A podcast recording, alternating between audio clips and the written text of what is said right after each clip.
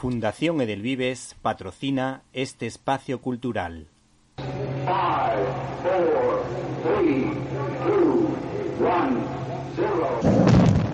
Estás escuchando Directo a las Estrellas. Víctor Alvarado.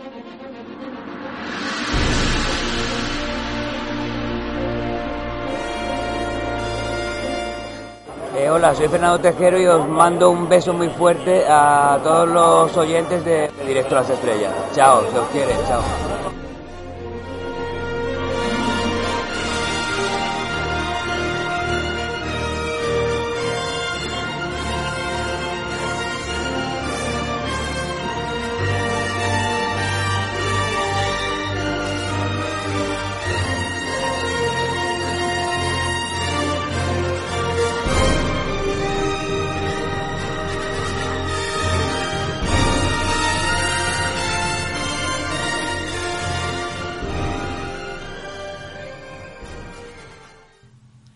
Qué grande es Concha Velasco. Hace unos días nos enterábamos por la radio de la retirada de las tablas del teatro de Concha Velasco, que por fin se retira de ese apasionante mundo que es el de la interpretación.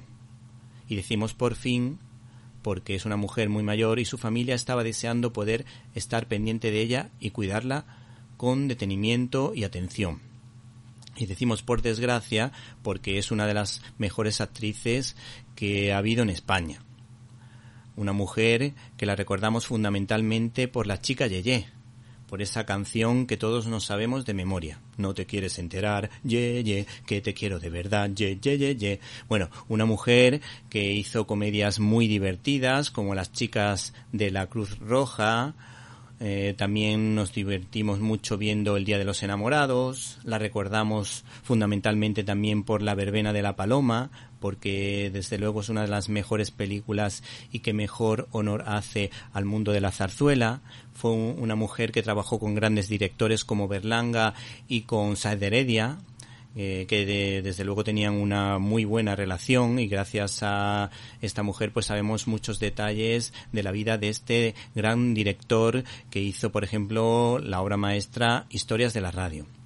También ha sido una mujer que en el teatro pues lo ha hecho realmente bien y le damos un gran aplauso a esta grandísima mujer. Concha Velasco, disfruta de tu retirada y de tu jubilación, porque eres muy grande.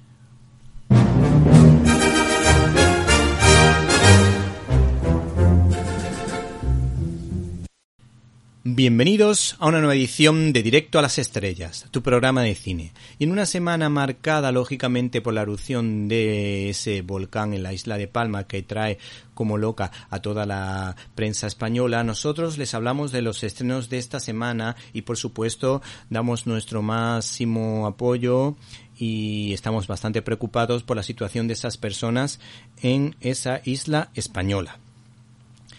Y de los estrenos, ¿qué podemos decir? Pues que se estrena Cry Macho, un peliculón de Clint Eastwood. También se estrena Maisabel, que tiene mucho que ver con el perdón y la banda terrorista ETA. Otra película interesante es Respect, que habla de la vida de Aretha Franklin, que desde luego es siempre interesante. Una mujer eh, con una gran fe y sobre todo con una grandísima voz. Y por último, en Críticas en un Minuto analizaremos los pormenores de un peliculón, a mi juicio, Claret, que nos habla de la vida de este sacerdote que fue confesor de la reina y que guarda también cierta relación con el escritor Azorín. Para comentarios, dudas y sugerencias, puedes escribirnos a info.cinelibertad.com. Y si no pudiste escucharnos en directo y quieres hacerlo en diferido, puedes escucharnos a través del canal de iVox Cine y Libertad, donde puedes encontrar todo el contenido de este programa y otras cosillas que quizá te puedan interesar, porque hay muchas sorpresas. Así que no te olvides del canal de Cine y Libertad. Por cierto, tampoco puedes perderte la excelente entrevista que preparamos hace unos días con Luis Pollo que nos habló de los musicales de Broadway. Merece muchísimo la pena. Comenzamos.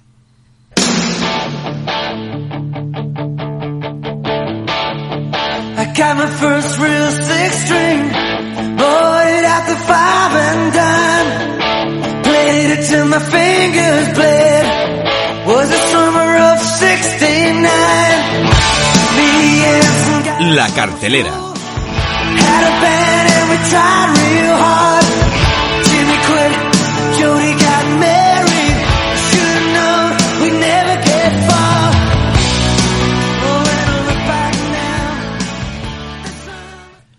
El peliculón de esta semana es sin duda Cry Macho. El titular con el que podríamos abrir este comentario cinematográfico podría ser Clean, el incombustible Eastwood, vuelve a la carga estrenando su trigésimo séptimo largometraje, rodando a ritmo endiablado, pues en pocas tomas rueda todas las escenas de la película a pesar de su edad, lo que irritaría sin duda al gran Stanley Kubrick que repetía innumerables veces cada una de las tomas. Por eso, uno de los puntos fuertes de su cine es su frescura. No es senta de profundidad, en líneas generales, y en este caso nos invita a reflexionar sobre el valor de la palabra dada de lo que se deduce de sus declaraciones a fotogramas. Cuenta la historia de un hombre que ha pasado por momentos muy duros en su vida al que de repente le surge un nuevo reto inesperado. Se trata de algo que en condiciones normales ni se plantearía, pero es un hombre de palabra, así que lo hace y su vida, por así decirlo, empieza de nuevo. Es que estamos ante la típica película de redención de un gran héroe, de un hombre mayor, en este caso con problemas de alcohol, que de alguna manera trata de acompañar a un chico que necesita de su ayuda. Es la típica historia de segundas oportunidades que tanto les gusta a los americanos. Hay que decir que este proyecto que se basa en una novela de Richard Nash de 1974 ha pasado por varias manos y estuvieron a punto de hacerlo actores como Roy Schneider, eh, Bart Lancaster o Arnold Schwarzenegger. El caso es que por fin, por fin, por fin, Clint Eastwood se ha decidido a participar en esta película en lo que parece su retirada, pues tiene 91 años, pero hay que decir que este hombre es que no se rinde nunca. Lo recordamos fundamentalmente por obras maestras como Los puentes de Madison, Sin perdón o Gran Torino. Y es que además vuelve a contar con uno de sus guionistas preferidos que es Nick Shane, que es el actor precisamente de la mencionada Gran Torino, y de otra película que no es tan buena, de Clint Eastwood, como La Mula, pero que sí es bastante entretenida. Así que, eh, de alguna manera, pues le recomendamos esta película que habla de una ex estrella de rodeo que de alguna manera quiere acompañar a un chaval porque quiere cumplir su palabra. No se pierdan, por tanto, Cry Macho. Estás escuchando Directo a las Estrellas. Víctor Alvarado. El cine de cuota española es menos cuota que nunca gracias al talento de Iciar Boyaín que nos ofrece una película que de alguna manera guarda ciertos paralelismos con la novela de Fernando Aramburu, Patria. De hecho, cuenta la historia de Maisabel Lassa, que pierde en el año 2000 a su marido, Juan María Jauregui, asesinado por ETA. Once años más tarde recibe una petición insólita. Uno de los asesinos ha pedido entrevistarse con ella en la cárcel de Nanclares de la Oca, en Álava, en la que cumple condena tras haber roto sus lazos con la banda terrorista.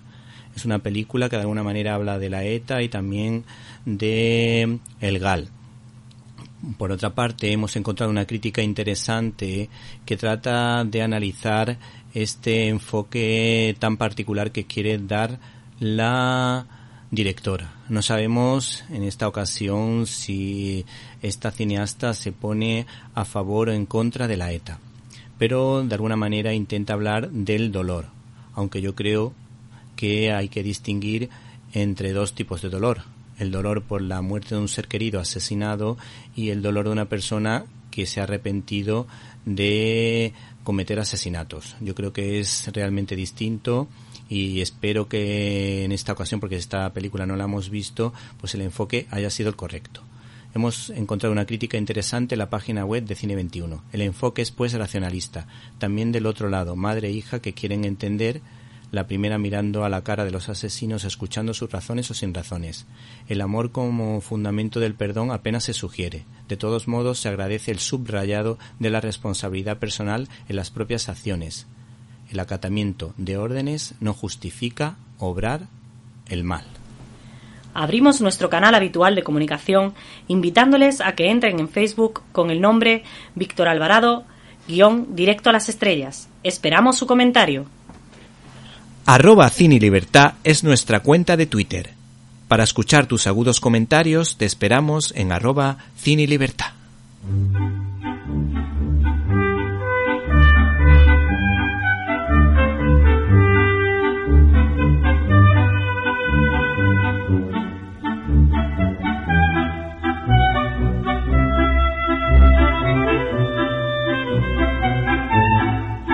Estás escuchando Directo a las Estrellas.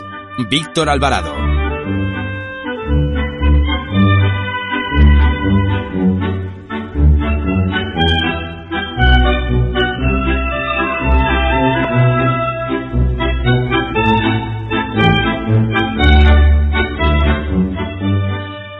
Finalmente, en esta ocasión te ofrecemos un 2x1 completamente distinto, completamente dispar en primer lugar, te recomendamos una cinta de animación que se llama Buenos días mundo, una película que habla de la naturaleza y que desde luego es maravillosa. Es una cinta dirigida por Anne-Lise Kohler y Eric Serre. Por otra parte, también se estrenó una gran cinta americana que tiene desde luego muy buena pinta. Se titula Respect y es un biopic de la grandísima Aretha Franklin, de la que hemos escuchado multitud de canciones. Una mujer no solo buena cantante, sino también una mujer con una gran espiritualidad y con una fe profunda. Desde luego se le puede ver en un concierto de música gospel que desde luego eh, nos invita a alcanzar el séptimo cielo. La elegida para el papel ha sido una actriz que desde luego da la talla, eh, Jennifer Hudson, que lo borda en colaboración con otro gran actor que seguro que todos conocemos, Forrest Whitaker.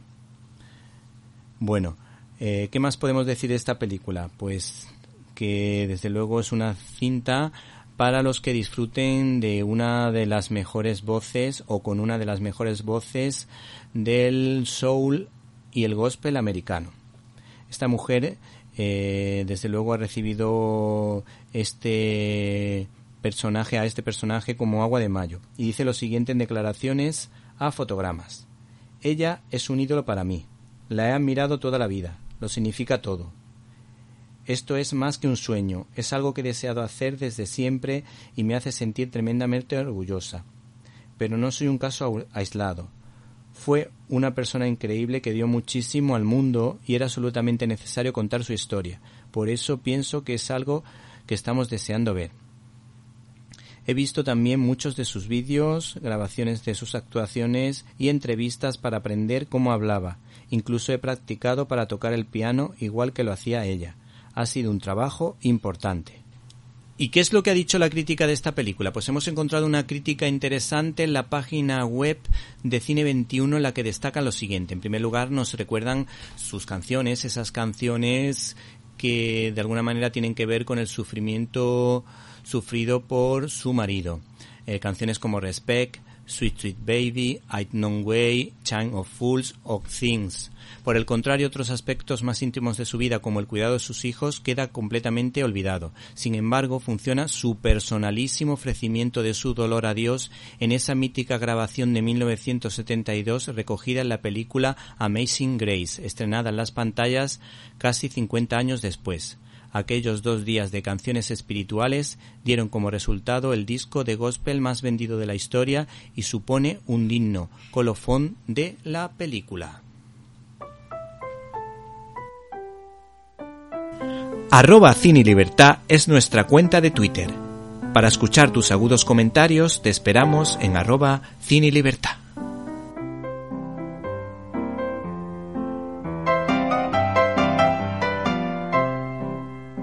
Críticas en un minuto.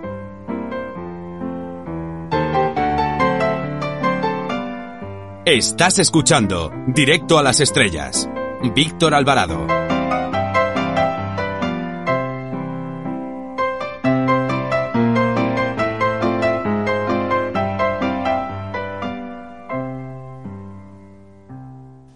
Fundación Edelvives patrocina este espacio cultural. Hola amigos y oyentes, oyentes y amigos de Directo a las Estrellas. En esta ocasión desde el canal de Vox Cine y Libertad os recomendamos Claret, una película que se estrena a finales de septiembre y que merece muchísimo la pena, concretamente el 24. El director Pablo Moreno, un especialista en cine religioso, vuelve a la carga con una producción como Claret, en la que la reina Isabel y el escritor Azorín tienen mucho que decir. Este cineasta es recordado por tres películas de buen nivel como Poveda, Red de Mentiras y Luz de Soledad. Este realizador, especializado en cine histórico religioso, vuelve a brillar en el guion que debe ser el punto fuerte cuando uno trabaja en una pequeña productora y el presupuesto debe estar muy ajustado. No obstante, este equipo de producción suple esas diferencias con unos encuadres muy logrados y en ocasiones bastante originales aprovechando el enorme patrimonio cultural de España. El argumento de la historia gira en torno a la figura del escritor Azorín, que a pesar de no ser muy favorable a los postulados de la Iglesia, quiere desmontar una mentira, una calumnia lanzada contra Claret, en la que se decía que este obispo, Claret, al ser confesor de la reina, quiso manipularla e influir en sus políticas. La apuesta de este escritor Azorín fue muy arriesgada, pues en los tiempos convulsos previos a la Guerra Civil Española, cualquier apoyo a alguien que tuviese la más mínima simpatía hacia lo que se entendía como el bando nacional podía costarle la vida. Este largometraje hace un recorrido por los hitos históricos más importantes de este hombre de Dios, cuya conversión en parte recuerda a la de Zaqueo, pues este señor era un hombre que trabajaba muy bien y que precisamente triunfaba siempre que hacía un negocio. Pero no era feliz, hasta que viendo una escultura de la Virgen María en una iglesia, su corazón se transforma y decide ser sacerdote. Este largometraje invita a la reflexión señalando, en el buen sentido del término, a esas personas que soportan ciertas cruces de la vida siguiendo el ejemplo de Jesucristo amando hasta el extremo, sin guardar rencor y perdonando los daños sufridos. Por otra parte, esta producción es un alegato en contra del racismo, pues Claret, conocedor de las leyes de Indias, promulgadas por Isabel la Católica y Francisco de Vitoria, que protegían a los indígenas, se enfrentó con valentía a esos señores, jugándose la vida, a las presiones de esos empresarios que tenían esclavos en las plantaciones cubanas, lo que estaba prohibido literalmente por España y por sus leyes. Con respecto a la trama de la reina Isabel II, de la que se decía lo siguiente, era una especie de crítica que se hacía hacia ella, la reina Isabel tan frescachona y ahí Paquito tan mariquito, en relación a la relación del matrimonio real que formaban estos dos reyes, la reina y el consorte. Esta película viene a demostrar que Claret no aprovecha su posición como confesor de la reina, sino que reconduce su matrimonio y su vida cristiana, siguiendo los valores estrictamente evangélicos. Esta reina lo veía como un padre espiritual y real, entre comillas, pues nunca había tenido un referente paterno o materno. Y hay que decir que este hombre, pues para ella era una persona especial, en la que podía confiar pues debemos todos tener en cuenta que esta mujer empezó a reinar muy joven. Esta película nos muestra por un lado su generosidad y por otro lado sus debilidades. Por cierto, Alba Recondo, la actriz que da vida a la reina Isabel II de Borbón, fue nominada al Goya por este personaje.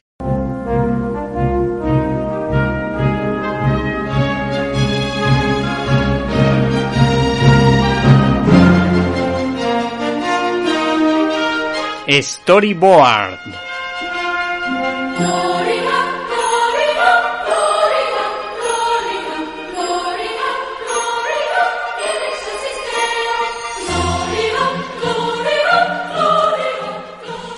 Hola, me llamo Inigo Montoya. Tú mataste a mi padre. Prepárate a morir. Estás escuchando el directo a las estrellas con Víctor Alvarado. Fundación Edelvives patrocina este espacio cultural. El recopilatorio de las rimas y leyendas de Gustavo Adolfo Becker era una de las lecturas obligatorias del plan educativo de la EGB. Aunque en la actualidad las nuevas leyes educativas lo más probable es que hayan cambiado esta lectura por la de El diario de Greg.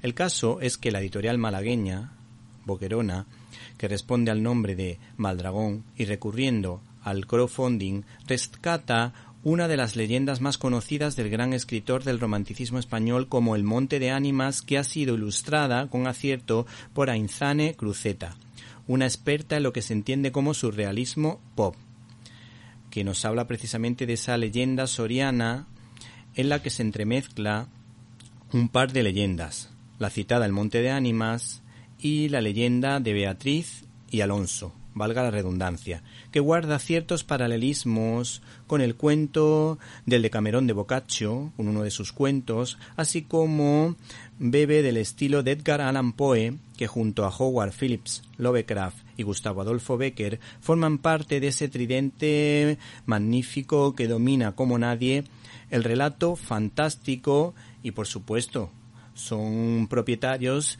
de apellidos rimbombantes.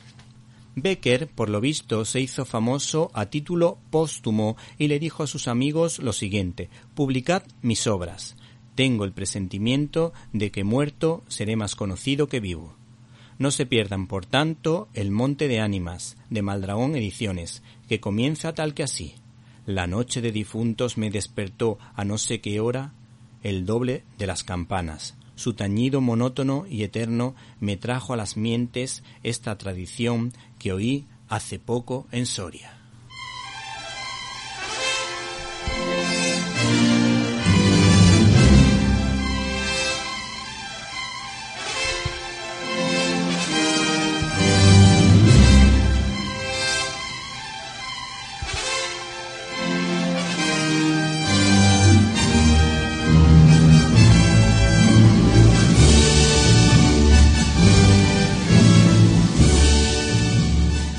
Estás escuchando Directo a las Estrellas. Víctor Alvarado. Como si se tratara del mismísimo Don Pelayo, a lomos de su caballo, en los lagos de Covadonga. Pues es asturiana, Susana García analiza el cine con acierto y profundidad. Esta semana recomendamos el estreno en pantalla grande de Dune, la esperada adaptación del director Denis Villeneuve. Basada en la novela de Frank Herbert de 1965, existe ya una película dirigida por David Lynch en 1984, pero que fue un fracaso en su estreno, aunque ahora ha pasado a ser una cinta de culto. Villeneuve ya nos había dejado en shock con su película Incendies, sobre los secretos de una mujer emigrante que vivió los traumas de la guerra civil libanesa y las masacres entre las comunidades cristianas y musulmanas. Nos sobrecogió con su obra de ciencia ficción La llegada y la secuela de Blade Runner. Y ahora no podemos dejar de admirar y aplaudir por todo lo alto su nuevo proyecto de ciencia ficción Doom, filmado en formato IMAX con una fotografía asombrosa en sus grandes planos generales, una banda sonora envolvente de Hans Zimmer y un reparto espectacular que incluye a Timothy Chalamet como Paul Atreides, Zendaya como Shani o Javier Bardem interpretando a Stilgar. Y es que Villeneuve quedó pregnado de la novela cuando tan solo tenía 14 años, por lo que se propuso realizar una película que llevara a los más jóvenes a enamorarse del desierto de Arrakis y de las historias de intrigas de las casas feudales espaciales, miles de años en el futuro, en una época en la que la humanidad se ha extendido por toda la galaxia bajo el dominio del emperador Padishah. Pero todo el imperio depende de una especie, la melángel, que solo se encuentra en el planeta más inhóspito de Arrakis, en las arenas de Doom una especie que permite los viajes espaciales y también, a nivel personal, mejorar las potencialidades de la mente y prolongar la vida. El planeta Arrakis ha sido explotado durante décadas por la casa de los codiciosos y malvados Harkonnen, pero Arrakis no está deshabitado. Allí vive un pueblo del desierto, valiente y rebelde, los Fremen. Oprimidos y perseguidos esperan un Salvador, un elegido que les conducirá a la libertad, por lo que la historia tiene rasgos bíblicos y simbólicos basados en la historia de Moisés y también de Jesús de Nazaret.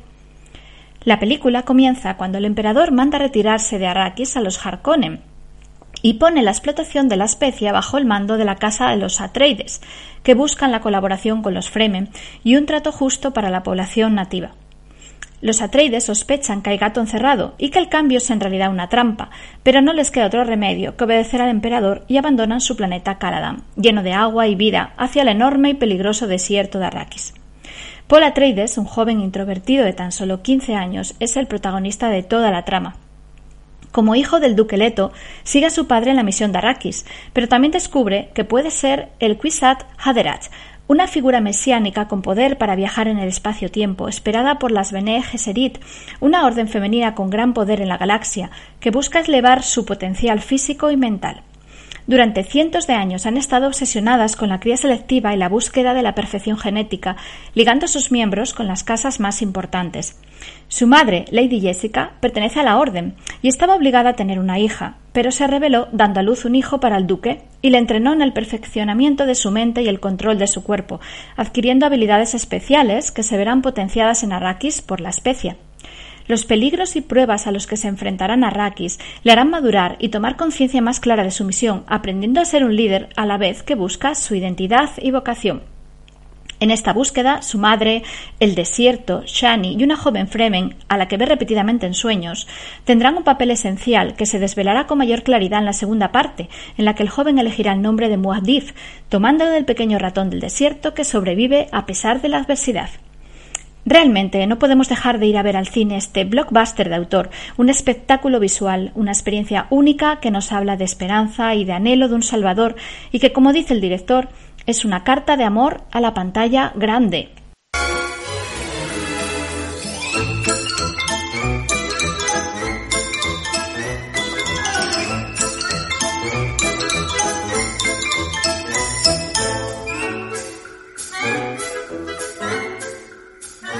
Estás escuchando Directo a las Estrellas. Víctor Alvarado. Nuestro invitado de esta semana no es Rick Harrison en My Fair Lady, pero podría, porque canta y baila al ritmo de su libro Musicales, los 50 mejores espectáculos de Broadway, editado por Lumber. Se llama Pollo, Luis Pollo. Buenas tardes. Hola, buenas tardes, Víctor. ¿De dónde viene tu afición a este género teatral? Pues mira, eh, yo creo que todo empezó con, la música, ¿no? Con las bandas sonoras. A mí de pequeño siempre me gustaba mucho, eh, pues eso, ir al cine y quedarme con la música y, y, si, y si, luego salía el disco, comprármelo. Y, y, a partir de ahí, mm, pues fui descubriendo ese género de los musicales en el cine y de ahí fu fui dando el salto a lo que es eh, lo que es el musical de teatro, ¿no? Que es en lo que se centra un poco el libro, aunque también hago referencia a, al cine. Y a partir de ahí, pues fue una afición que fue creciendo y en la que me fui metiendo y descubriendo nuevos autores y nuevas músicas y nuevos títulos y ahí estamos. ¿Y qué prefieres, los musicales o los telediarios? pues te diría que sin duda los musicales. Son mucho más eh, mucho más divertidos mucho más, por desgracia no para los telediarios sí. porque al final lo que nos, nos, que no lo que nos cuenta contar pues generalmente y más en esta situación de pandemia no suele ser muy agradable en general no y los musicales siempre aunque hay grandes tragedias en los musicales siempre tienen eh, muchos elementos de, de goce eh, estético y, y, y musical y, y, son desde luego muy muy agradecidos. Y cuáles son las luces de este género y sobre todo a qué peligro se enfrenta un musical el público la crítica bueno, eh, al final el que el que paga la entrada de teatro es el público, entonces yo creo que, que si un musical eh, triunfa porque es porque la gente lo, gusta, le, va, le gusta, lo va a ver y funciona el boca a oreja y, y, bueno, eso ha pasado muchas veces en Broadway, ¿no? Que, que la crítica quizá eh, no ha recibido bien una obra, pero por alguna razón eh, logra captar eh, el sentir del público. Pasó con Los Miserables en Londres cuando se estrenó, las críticas fueron en general bastante malas, pero mmm, se fue corriendo la voz de que ese musical diferente eh, que narraba una historia que hasta ahora no se había contado en, formato de musical, porque lo, habitual eran eh, quizá comedias más ligeras y no un gran drama como Los Miserables, mmm, se fue corriendo la voz y, y el musical empezó a conseguir reservas y empezó a conseguir que la gente se interesara y eso fue a pesar de una de unas malas críticas no en un inicio. Luego los críticos también fueron evolucionando y cuando se estrenó en Broadway las críticas fueron mucho más favorables no pero yo te diría que al final el público es el que manda y bueno pues si el mayor peligro entre comillas es que la gente no vaya a verlo y que musicales que igual tenían grandes esperanzas puestas en, conseguir estar muchos años en cartel pues no reciben por lo que sea el apoyo del público y se ven obligados a cerrar no bueno, uno de los puntos fuertes de este libro, a mi juicio, es que estos musicales vienen acompañados de una especie de, de jerga, una especie de diccionario que nos permite conocer un poquito eh, cómo funciona este, este género tan atractivo. Sí, así es. Eh, a mí me han llamado la atención dos términos. Mm, uno de ellos se llama el I Want to Song, que tiene que ver con las motivaciones de los protagonistas, y el otro es el Show Stopper. No sé si nos lo puede explicar. Pues mira, este último que mencionas, el showstopper, es el gran, son los grandes números que, que, muchas veces pues involucran a toda la compañía y que suelen ser momentos de mucha intensidad musical y escenográfica que hacen que la gente no pueda reprimir el aplaudir y, por tanto, detiene la obra durante unos segundos o incluso a veces un minuto o más tiempo, ¿no? Por eso se llaman showstoppers, ¿no? Los que paran el show porque, porque es un momento muy icónico del espectáculo, suelen ser momentos que la gente suele esperar, eh, pues, con mucho interés, los aficionados, y que cuando se producen, pues, logran parar el, espectáculo. Podría ser, por ejemplo, en Los Miserables, cuando mm, se produce la revolución o cuando canta Anne Hathaway. Yo es que me estoy acordando a mí ahora mismo del cine, Claro, efectivamente. En el número de Anne Hathaway, que es eh, I Dream a Dream, que era, que era una de las, es una de las primeras canciones eh, que salen en la obra y que son las de las más míticas de la obra, pues generalmente es un número que los aplausos se prolongan eh, más de lo que es la pausa prevista en la obra en su funcionamiento normal, con lo cual eso eso hace que, que, bueno pues que haya un momento en el que no sin coincidir con el final del, del primer acto o con el final del musical eh, la gente aplaude y para la obra, ¿no? Eso en cuanto al showstopper, ¿no? Que hablábamos. Y lo otro, eh, la canción I Want, el tipo de canción I Want es, es, es una canción que siempre está al principio del, del musical en la que conocemos un poco más al protagonista y en el que el protagonista del musical lo que hace es anticiparnos cuáles son sus propósitos, cuáles son sus, sus, aspiraciones o cuáles son los, eh, eh, los un poco la, la, hoja de ruta que va a seguir en las próximas, en las siguientes dos horas o dos horas y media en la que vamos a seguir su historia, ¿no? Siempre es un momento de, conexión con el público en el que decimos, ah, vale, esta es la persona que nos va a guiar en este, en este, en esta velada teatral y esta persona quiere conseguir esto. Luego ya veremos si lo logra o si las dificultades son superiores a, a, a lo que él, o él o ella prevé o si luego por alguna razón la obra gira por otro lado. Pero de momento sitúa como las bases de lo que, de lo que quiere ser pues, pues su, su trayectoria en el musical, ¿no? Bueno, yo como, como experiencia musical en el colegio, los maristas, mm, durante dos años participábamos en una especie de, de musical karaoke. Era Nosotros actuábamos, pero bueno, cantaban otros, ¿no? Y la verdad que conectaba muchísimo con el público. Siempre se llenaba el colegio entero, que tenía bastante, unas instalaciones bastante grandes. En el colegio de mi hijo eh, también mm, se hizo uno parecido de Annie lo que pasa es que ese colegio tiene un escenario más chico, pero yo veo que, la gente sale encantada también, La Bella y la Bestia. Eh, son los, eh, los típicos musicales que, mm, de alguna manera, por los que te sientes atraído. Yo participé, en el colegio se participó precisamente en Jesucristo Superstar y Evita. Y la verdad es que mm, estuvimos muy contentos, disfrutamos mucho y fue como una especie de convivencia porque se hizo también para, para que la gente del colegio nos vinculásemos mm, no solo con, como alumnos, sino también un poco como amigos y formar un grupo de amigos y fue, vamos, mm, espectacular el, el disfrute que tuvimos de, de esta experiencia yo comparto contigo que, este tipo de, espectáculos fomentan mucho eso, ¿no? Porque es verdad que, que a través de la música, pues, eh, pues vas, vas conociendo a otras personas que también eh, se interesan por, por estos temas y vas descubriendo sobre todo otros, otros musicales, ¿no? Jesucristo Superstar que lleva Evita o los que tú mencionabas, ¿no? Los, de Annie o, todo ese tipo de, de, o La Bella y la Bestia, ¿no? Enfocados también a, público familiar que suelen gustar a todos los componentes de la familia, ¿no? No solo a los más pequeños, sino que también tienen momentos espectaculares para los los para los mayores y que hacen que todo el mundo al final salga muy eh, muy contento ¿no? de asistir al musical. En lo que se refiere a los primeros musicales de la historia, me ha llamado la atención eh, Showboat y muy especialmente Oklahoma, porque este título de alguna manera te hace mm, meterte un poquito en la América profunda, en la parte rural, que es muy bonita. No sé, por ejemplo, en la, en la película de Superman o los cómics de Superman se refleja muy bien esa parte, al ser el, el protagonista de, de Kansas. Eh, ¿Qué nos podría decir de este musical? Pues mira, Oklahoma es, eh, si hay que elegir de la primera época de los musicales, uno que sea especialmente clave en la, evolución del género, este lo es sin duda, porque, porque fue un musical que lo que hizo fue eh, que por primera vez eh, se, se, contaba una historia en, encima de las tablas de un escenario eh, a través de tres elementos. Eh, la actuación de los, de los actores, las canciones y la coreografía. Por primera vez, la, la bueno, pues el baile, los, el, la coreografía, bueno, la, manera en la que tienen los personajes de, de expresarse a través de la danza servía para narrar la historia. Hasta entonces, en los musicales lo habitual es que los números de baile fueran una especie de relleno, entendido en el buen sentido de la palabra, pero sí, que, no, no, contribuían a, que la historia avanzase. ¿no?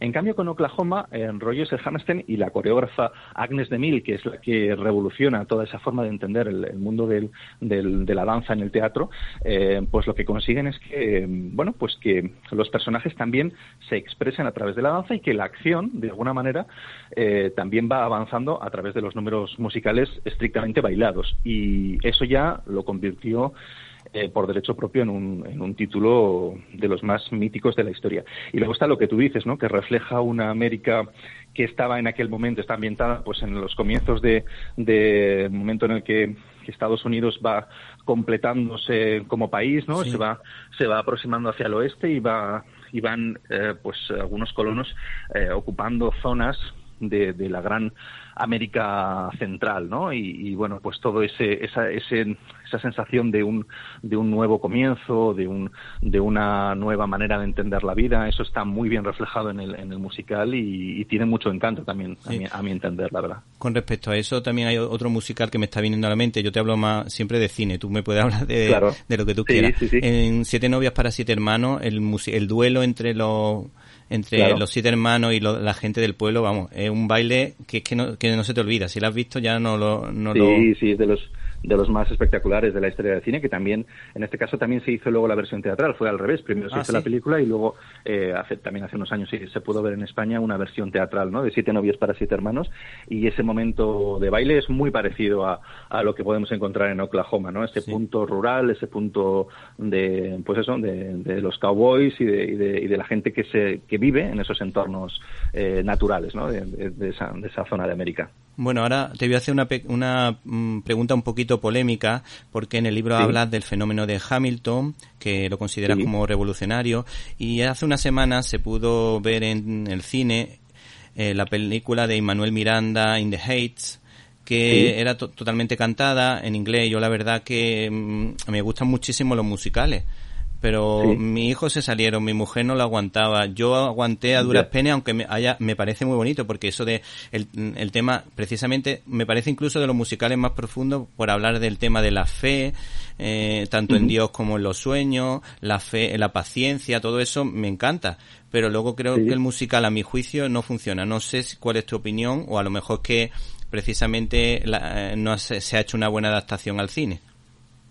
Yo aquí lo que me pasa es que yo no vi la versión teatral. Yo sí que he visto la película también hace unas pocas semanas y yo en este caso no, no llegué a ver la versión teatral. Eh, eh, comparando la banda sonora con, con la grabación del, de la obra teatral es muy parecida. Eso sí, que eh, han, han, incluido una canción nueva que es la que se escucha en los créditos y luego han hecho pequeños ajustes, pero sí que es muy, yo creo que la música sí que es muy fiel a lo que a lo que se hizo en el, en el teatro. ¿no? En eso no ha habido no ha habido muchos cambios. Eh, yo, eh, en esto, yo siempre digo que los musicales, eh, hay para todos los gustos. Es decir, hay musicales de todo tipo y es como el cine. Hay gente a la que le gusta más unos géneros y, dentro del musical hay, musicales que son eh, rock, hay musicales que son más románticos, hay musicales que son, em, bueno, pues que optan por, por, tratar una serie de, temas que igual eh, pues no convencen a todo el mundo, ¿no? Y puede pasar un poco esto. En el caso de, de In the Heights, em, a mí me gusta, tanto, eh, tanto en In the Heights como en Hamilton, yo sí que valoro la capacidad que tiene el Manuel Miranda de eh, revolucionar un poco la manera de contar estas historias y acercarla a gente muy joven que pues en Estados Unidos le gusta mucho ese tipo de música, el hip hop o el rap y que consigue que gente de ese bueno pues que habitualmente no iría a un teatro a ver un musical porque lo consideran igual una cosa un poco anticuada o que no que no va con sus gustos pues eh, a través de ese tipo de música los introduces en, en una bueno pues en un, en una afición que de otra manera no hubieran tenido ¿no? entonces yo ese es el valor que yo le otorgo mucho a Manuel Miranda, al margen de que a cada uno le pueda o no eh, gustar ese tipo de música o ese tipo de, temáticas, ¿no? Pero bueno, yo reconozco que la película a mí sí que me gustó y, bueno, me parece que tiene momentos que están muy bien, muy logrados en, las calles de esa zona de Nueva York y bueno, me, pareció que era un buen, un, buen ejemplo de un musical para, para pasar el rato y para pasártelo bien, ¿no? Y, bueno, además de lo que tú mencionas de que también se tratan otra serie de, de temas más profundos, ¿no? Sí, sí. Bueno, esta pregunta se la hacemos a todos los expertos que entrevistamos sobre musicales. Y es que, por lo menos yo lo pienso así. Eh, creo que los musicales en, el cine y la televisión deberían ofrecerse tanto la versión inglesa o la versión en castellano. Sobre todo para conectar, para que los niños conecten con, con los musicales, porque todos los musicales que hemos visto en mi casa, que se pueden ver en español y en inglés, todos los que se pueden cantar en español, mi hijo, mm, yo y mi hermana en, el pasado, mi hermana y yo en el pasado, o incluso mi madre, no sabemos todas las, todas las canciones. Y en cambio, claro, todos los musicales últimamente modernos, como el de Chicago, que a mí me encanta el de la película de Catherine Zeta Jones y de René Zellweger, que me encantan las canciones y todo eso. Pero creo que es una forma de conectar con el público más joven, porque película que, o musical que tú pongas en español musical que los niños se acaban aprendiendo y se entusiasman cuando se acercan a este tipo de obras. Es verdad, es verdad que, que, hay muchas de esas de esas películas que luego no se doblan, ¿no? Que se doblan solo los diálogos, pero no se doblan las canciones. Y eso es verdad que hará, que hace que, haya un tipo de, haya una parte de la, de la posible audiencia o público de esos musicales que se sienta quizá un poco, que sienta cierto eh, reparo a, meterse en un cine eh, a ver igual durante dos horas una, una película en la que igual no lo va a entender todo, ¿no? Y bueno, es verdad que, que el, el, teatro musical es, en, general es un, es un, es un medio, es, un, es una manera de, de, contar historias que es muy anglosajona y por tanto es verdad que el inglés tiene mucho peso y, y gran parte de las novedades, por no decir casi todas las que se van produciendo cada año, surgen de Londres o de Broadway, ¿no? O de Nueva York y, y se hacen pocos musicales eh, eh, en otros idiomas, ¿no? Como el español. Pero es verdad que hemos tenido ejemplos recientes como el del médico o otras obras que, que, son eh, genuinamente españolas y que, y que, bueno, también por ahí puede venir un poco la, manera de atraer a público, al público nuestro, ¿no? Al público español, de que obras, pues que sean absolutamente genuinamente en español y que, y que te atrapen igualmente que unas que pueden estar en inglés, ¿no? Igual por, ahí puede venir también la, la manera de ir atrayendo a, a, ese tipo de público. Bueno, en cuanto a grandes compositores de musicales, la lista es interminable, pero siempre suena Joy Joy Weaver, además los músicos a veces cuando entran en un musical te lo presentan y te dicen Joy Weaver presenta, o dependiendo de, del lugar, ¿no? ¿Por qué Joy Weaver es tan especial? Recordamos a los oyentes que Joy, Joy Weaver, por ejemplo, fue el, el compositor de de El fantasma de la ópera, por ejemplo. Eso es. Eso es, pues eh, lo, que, lo que ha conseguido este compositor es que a lo largo de su carrera ha dado con varias teclas del éxito muy potentes en diferentes momentos de su, de su carrera que le han convertido en, el, en uno de los grandes exponentes del género. ¿no? Él, él empezó con, bueno, empezó, empezó con, con su primera época con, con, con Jesucristo Superstar y con Evita.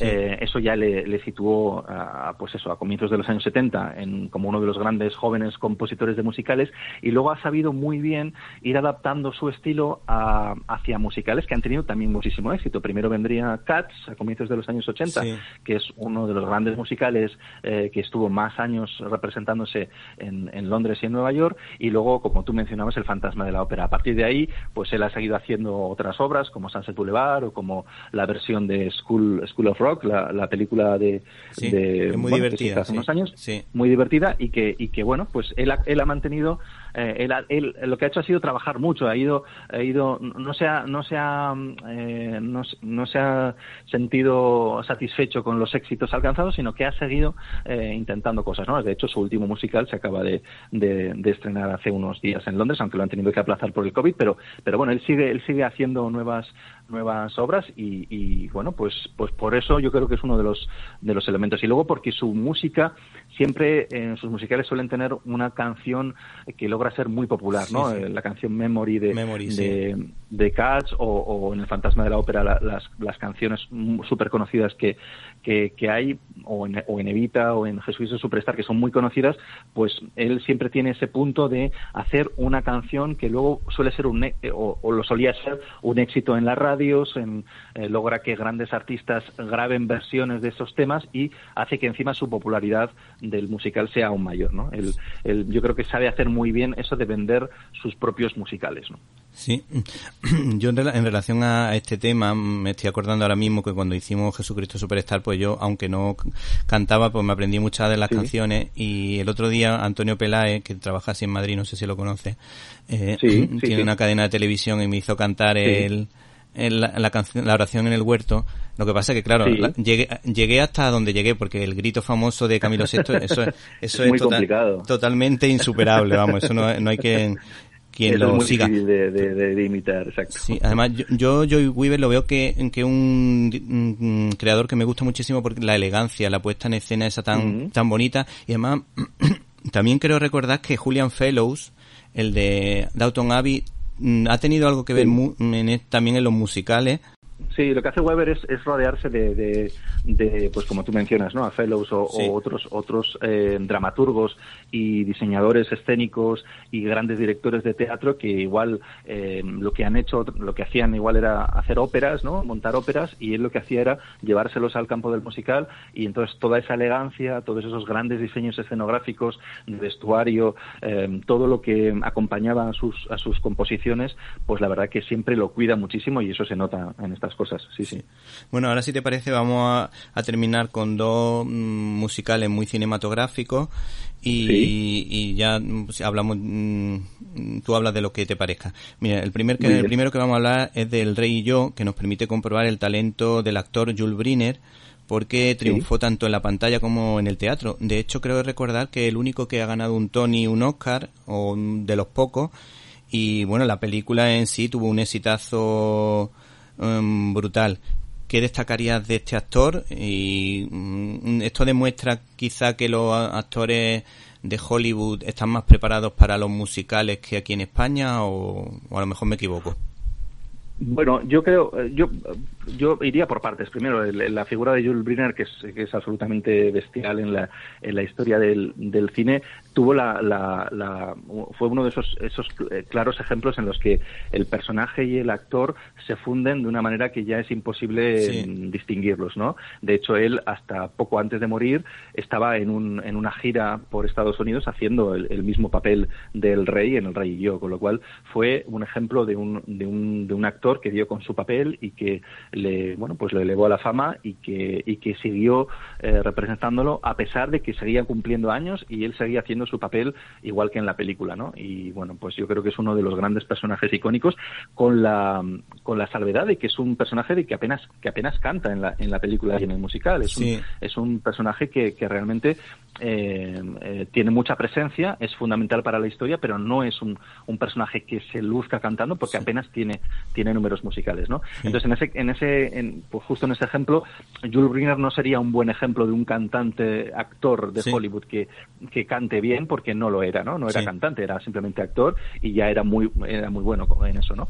Eh, volviendo a lo de España, yo creo que en España hemos mejorado muchísimo en los últimos años. Es decir, creo que, que, si comparas los musicales que se hacen ahora, estoy pensando en, en Billy Elliot, por ejemplo, o en Anastasia, o los musicales que hemos visto recientemente, con lo que eh, pasaba en los años 80 o en los años 90, que era muy difícil dar con, con actores que estuvieran formados en el campo de la danza, de, la actuación y del canto, sobre todo, pues eso hemos mejorado muchísimo. Yo creo que ahora, hay, eh, si tú veías el Anastasia que se hacía en Madrid, lo comparabas con el que se había estrenado en Broadway dos años antes y las diferencias eran mínimas. Era el mismo nivel vocal, el mismo nivel de espectáculo, el mismo nivel actoral. O sea que yo creo que hemos mejorado muchísimo en ese aspecto y creo que los actores españoles cada vez están mejor formados y cada vez saben mejor asumir lo que es la dificultad de hacer un musical que te obliga a cantar, que te obliga a actuar y que te obliga a bailar y hacerlo bien. Es verdad que Estados Unidos nos lleva mucha ventaja porque llevan haciéndolo muchas más décadas y llevan haciéndolo pues pues muy bien y ellos son un poco los inventores del género y eso siempre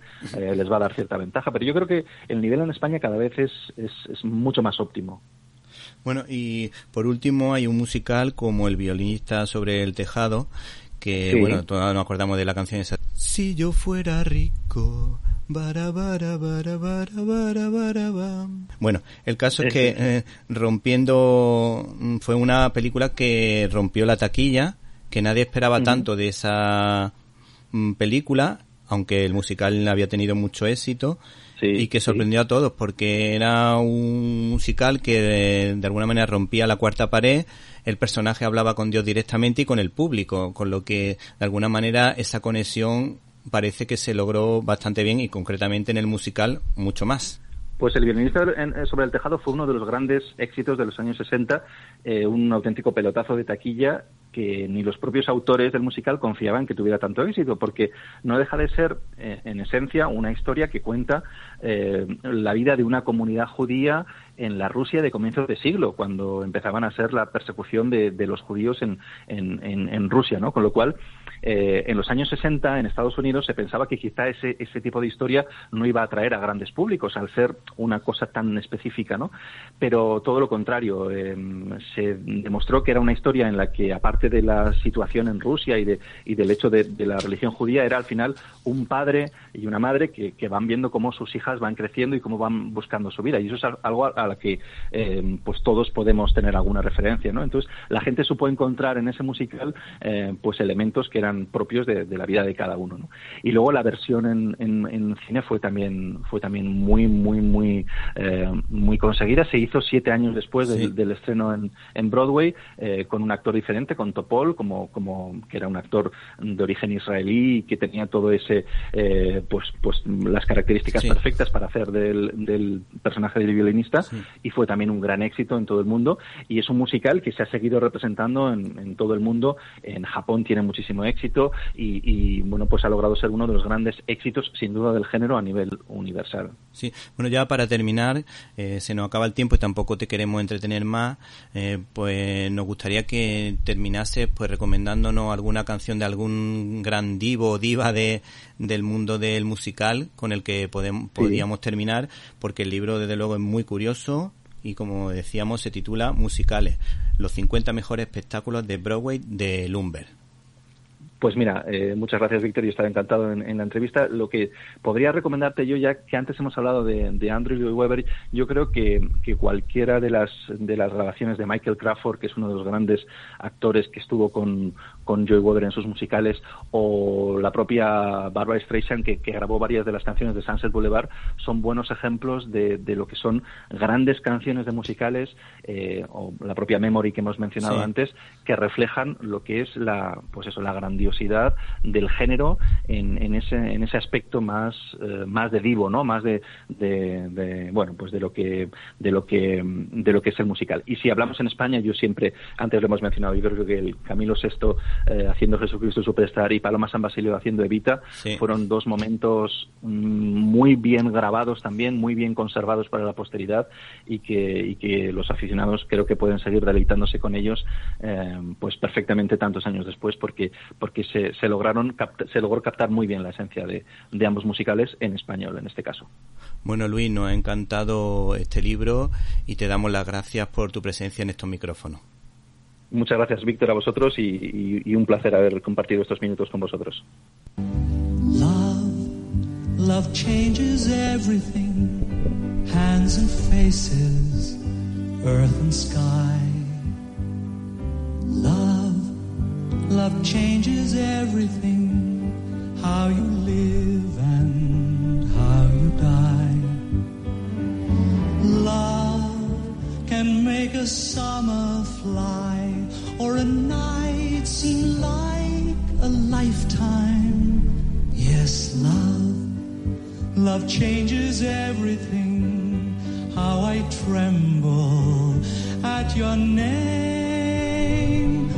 Nothing in the world will ever be the same. Love, love changes everything.